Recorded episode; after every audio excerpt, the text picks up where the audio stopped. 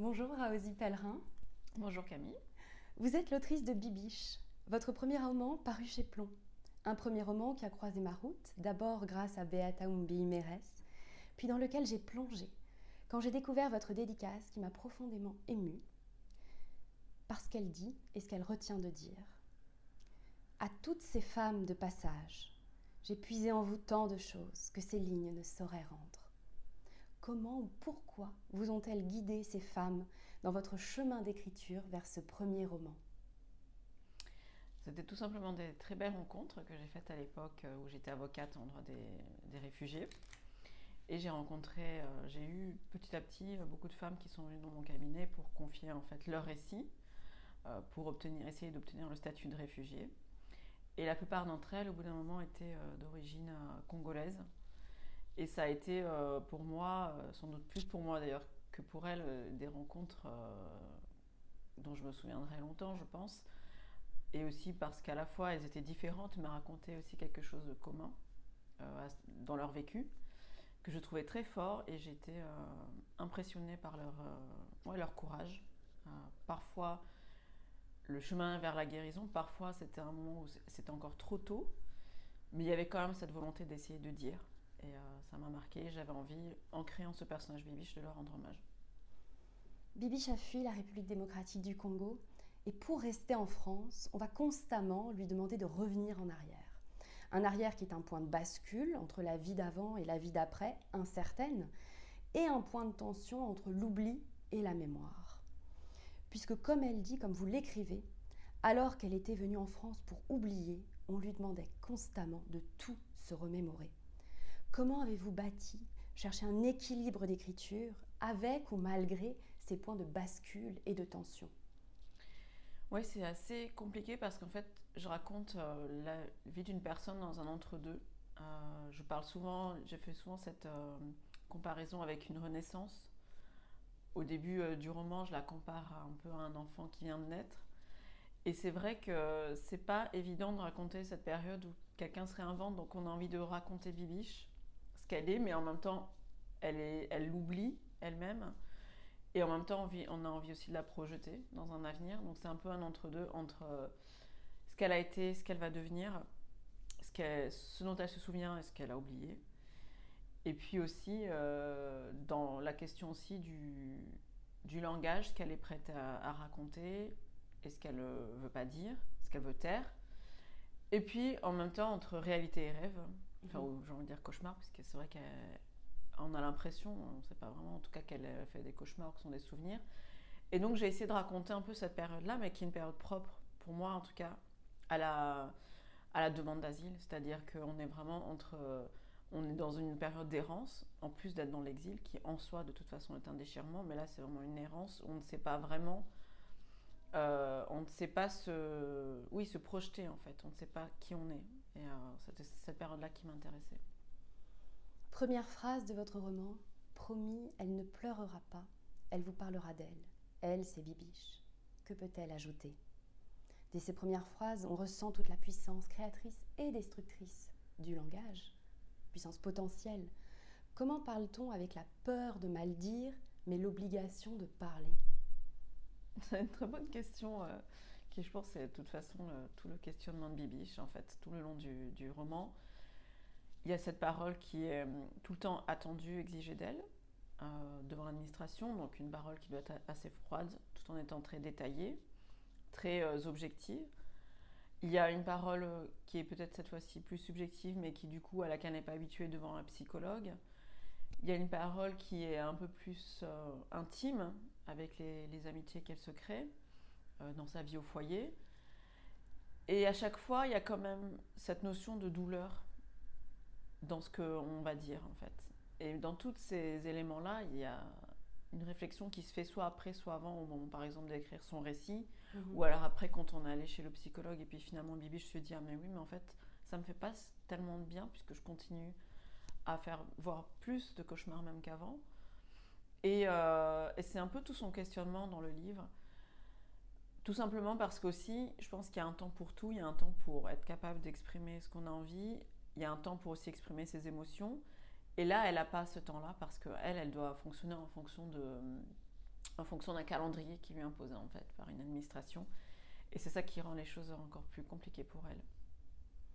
Vous mettez en lumière l'existence de plusieurs langues dans une langue, la langue administrative, la langue juridique, des systèmes dont on ne possède pas forcément les mots, même en étant ressortissant d'un pays. Je vous cite toujours la même lutte, celle d'une parole, sa parole, de sa vérité, contre celle des autres, de l'administration, de la justice. Comment fait-on quand on n'a pas les mots et quand parler n'est plus un acte anodin, mais une bataille, une lutte, une question de survie? Ouais, c'est euh, c'est vraiment toute la question, mais en plus c'est très intéressant ce que vous dites parce que moi, j'ai, enfin, on a un petit peu parlé euh, précédemment, j'ai fait des études de droit et moi je me suis rendu compte quand ensuite j'étais avocate que c'est un pouvoir en fait, euh, le jargon juridique est un pouvoir quand on a subi des injustices. C'est beaucoup plus simple, nous quand on connaît le droit, de l'utiliser en notre faveur en fait et d'essayer de rétablir un équilibre et, là, on, est dans une situation pour Bibiche où en fait, elle arrive. Alors heureusement pour elle, elle parle français, ce qui n'est pas le cas de tous les demandeurs d'asile qui arriveraient en France. Donc elle a quand même cette force-là, quelque part, qui la sauve un peu. Mais elle arrive dans un endroit où tout lui est inconnu. Toutes ces questions qu'elle a, elle apprivoise un langage. Encore une fois, on est encore dans la, métaphore de la naissance de l'enfant qui apprend euh, à parler. Et elle apprivoise ce langage administratif qu'elle essaye de faire euh, mais en fait, c'est euh, c'est compliqué. Mais elle dit si je le fais pas, je vais pas. Enfin, elle le sent en tout cas, c'est instinctif que si je n'apprends pas tous ces euh, tous ces noms euh, qui, qui, nous sont donnés par, au fur et à mesure par l'administration, d'ailleurs l'administration ne l'explicite pas forcément, qu'est-ce que c'est l'OFPRA, qu'est-ce que c'est le CADA, à vous de vous débrouiller au début en tout cas. Et elle sent qu'il en va de sa survie. Et alors après, oui, s'ajoute à ça le jargon juridique, la CNDA, l'avocat, le faire appel, etc. Et euh, en fait, petit à petit, s'apprivoiser pardon, ce langage, c'est un petit peu gagner en force et un peu grandir pour elle. Mais elle n'y arrive jamais complètement. Mais en tout cas, elle a besoin d'aide. Elle a besoin de, personnes qui vont l'accompagner dans cet apprentissage-là. Et c'est vrai que oui, c'est une question de pouvoir aussi. Et le pouvoir, il n'est pas en faveur de, des réfugiés, malheureusement. Dans Bibiche, vous disquez vraiment toutes les dimensions du langage, vous, en avez un petit peu parlé précédemment, dans ce qu'il permet d'exprimer, dans l'indicible qu'on doit parfois pénétrer, même si on est incapable d'en extraire des phrases. Il y a des choses que l'on peut dire, que l'on peut entendre, que l'on peut écrire, parfois en italique, dans votre texte, ou trouver un autre vecteur pour transmettre ce qu'il y a derrière nos mots, notre histoire. Pourquoi cette volonté d'explorer toutes ces voies, tous ces chemins de la voie Je voulais aussi parler beaucoup du traumatisme en fait. Le traumatisme qui s'ajoute à l'exil, comme je disais tout à l'heure, qui en fait a double, une double vulnérabilité. C'est-à-dire que Bibi, c'est une personne qui arrive avec des traumatismes et qui en même temps donc est dans cette période d'errance et, euh, puis qui doit faire avec ce que son esprit lui dit. Donc quand vous dites les voix, effectivement parfois en italique, c'est euh, j'ai voulu explorer en fait comment est-ce que les euh, petit à petit ce qu'on ne contrôle pas euh, nous vient en fait en tête. Donc ça peut être des cauchemars comme des souvenirs, puis on ne sait plus très bien.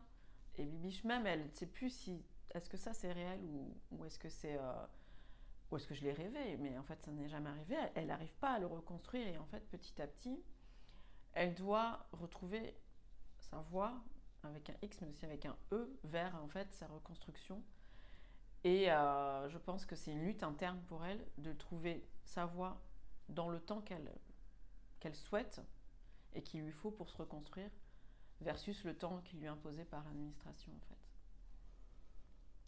Bibi, je vis donc dans cette attente, vous l'avez dit, d'une renaissance, d'un baptême. On attend alors le potentiel de force que contient son prénom. Pourquoi avez-vous choisi d'en faire le titre de votre roman?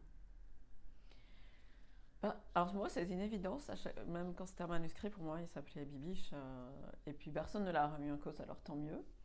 Mais parce que tout simplement, pour moi, c'était. Je voulais vraiment, donc évidemment, parler aussi du parcours de la demande d'asile, mais en donnant une voix à un personnage de fiction. Et pour moi, c'était Bibiche. Alors, il y a aussi des personnages secondaires qui en parlent à leur façon.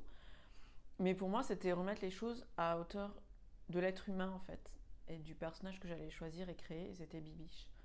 Moi, j'ai été avocate dans ce domaine, mais je voulais pas donner vraiment la voix à un avocat, je voulais pas donner la voix à un psychologue, je voulais vraiment que ce soit elle et que le lecteur la prenne aussi par la main et fasse ce chemin avec elle, en fait. Dès les premiers chapitres, Bibiche fait le deuil de ce qu'elle craint de ne plus connaître, le tissu humain qui nous protège. Page 37, vous écrivez C'est peut-être ce qu'elle avait perdu de plus précieux à Kinshasa, l'assurance d'avoir toujours quelqu'un pour la relever, quelle que soit la violence de la chute. Mais Bibiche fait des rencontres, vous l'avez dit, qui la sauvent de différentes manières. Marguerite, qui lui offre un toit, Dina avec qui elle traverse ce temps terrible de l'attente, et ces personnages n'ont rien de secondaire.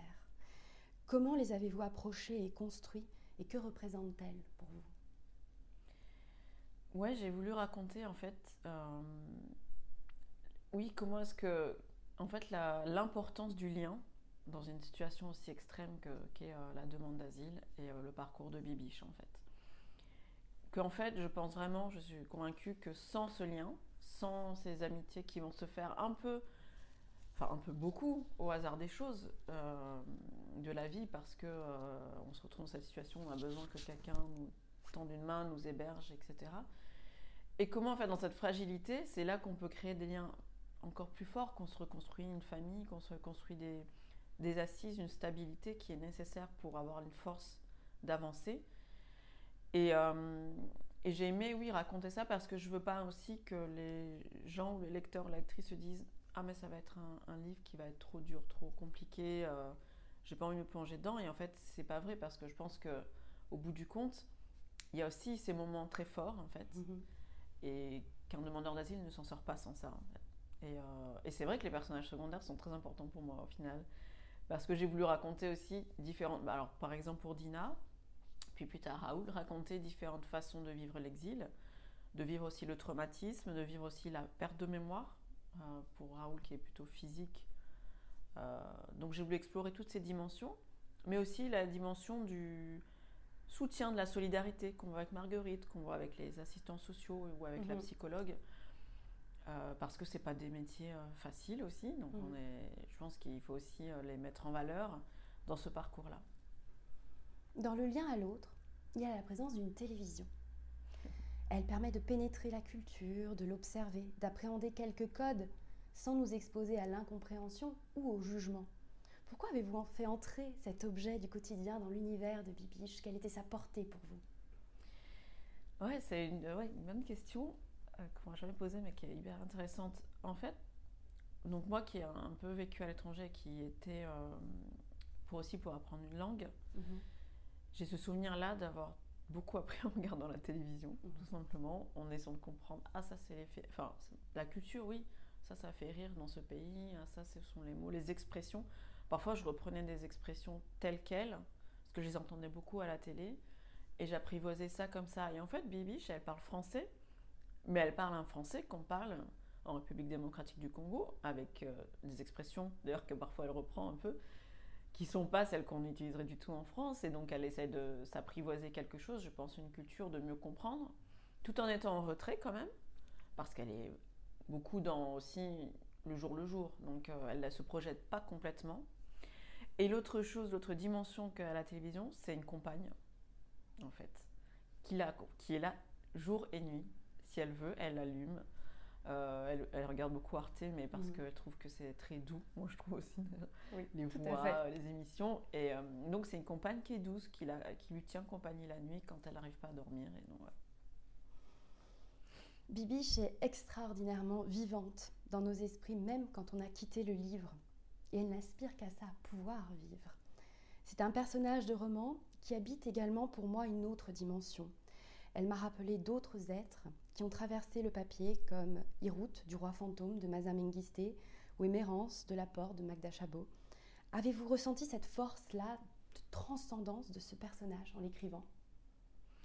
Au fur et à mesure, oui. Je pense que le personnage, euh, je l'ai imaginé en l'écrivant et je le voyais vraiment au bout d'un moment naître sous mes doigts. C'était assez, euh, assez étrange parce qu'il a pris une dimension qui m'a dépassée en fait. Euh, Bibiche, elle m'est devenue de plus en plus palpable. Je la voyais vraiment dans son enfance avec sa sœur. Enfin, Et c'est aussi, ben, c'est un de mes premiers textes, et en fait, c'est ça que j'ai trouvé très beau dans l'écriture, c'est quand il nous emmène beaucoup plus loin que ce qu'on imagine.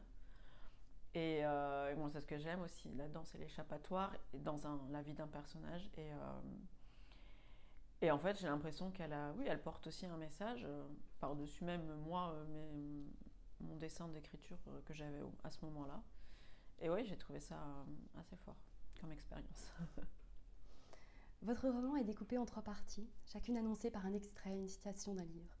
Pour la troisième, extraite du Grand Quoi de Dave Eggers, cette phrase Je suis vivant, vous aussi, et nous avons un devoir de parole. Dans le contexte de ce devoir, de cette chance, de ce privilège de la parole, je vous ai demandé si vous pouviez me lire un extrait de votre choix de Bibiche. Ah oui. Alors je vous laisse la parole.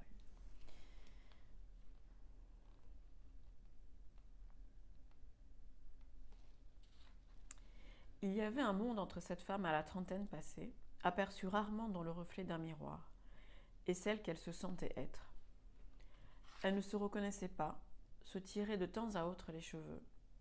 Lui demeurait en main une ou deux fausses nattes, comme restaient sur le papier ces phrases griffonnées à la lueur de la veilleuse. Oui, elle tressait des faux semblants qu'elle déposait sur ce formulaire. Sur les lignes horizontales du cahier, Bibiche aurait voulu s'allonger, coucher ce corps qui ne lui appartenait pas. Ce corps qui, pourtant, aurait parlé davantage que le récit de cette femme. Elle aurait voulu coucher sur ce papier ses os, son odeur, ses cicatrices, ses cuisses endolories, puis effacer le tout d'un coup de gomme. Merci. Une parole lue, une parole chantée, un partage. Quel livre nous inviteriez-vous aujourd'hui à découvrir et quelle musique, quelle voix à entendre, à écouter? Oh là Je sais pas du tout. Un euh, livre peut-être lu récemment? Oh, mais j'en ai lu tellement, c'est horrible. Ou plusieurs titres, si vous voulez. Alors, j'ai relu récemment euh, Tropique de la violence de Natacha Pana parce que, euh, en plus, il était joué au théâtre à Lyon. Mhm. Et j'ai adoré redécouvrir cette, euh, cette polyphonie, en fait, euh, la façon dont, dont euh, les voix sont prises par chaque personnage, c'est très fort. Et puis la violence aussi, moi, ça me. Je sais pas, c'est même pas fait exprès, mais je me rends compte que à travers mes écrits, je suis toujours un peu touchée par ça, sans doute parce que ça fait partie aussi de mon travail. Et puis ensuite, je l'ai vu à une sorte de conférence sur la, sur l'écriture. Mhm. Et donc, je l'ai rencontrée pour la première fois où elle lisait un extrait d'un texte qu'elle avait écrit. Euh, et puis là, j'ai pu mettre aussi sa voix sur euh, sa façon d'écrire et j'ai trouvé ça assez fort. Et euh, ouais, c'était une belle redécouverte que j'avais déjà vu ce, texte. Et donc voilà, et puis si, la pièce de théâtre, elle encore, on peut encore la voir, je vous invite vraiment à le faire parce qu'elle était vraiment assez puissante. Merci beaucoup, Raosi Pellerin. Merci pour votre présence dans cet hôtel littéraire du Swan à Paris aujourd'hui. Et euh, je rappelle le titre de votre roman, Bibiche, paru chez Plomb, que j'invite tout le monde à lire. Merci beaucoup.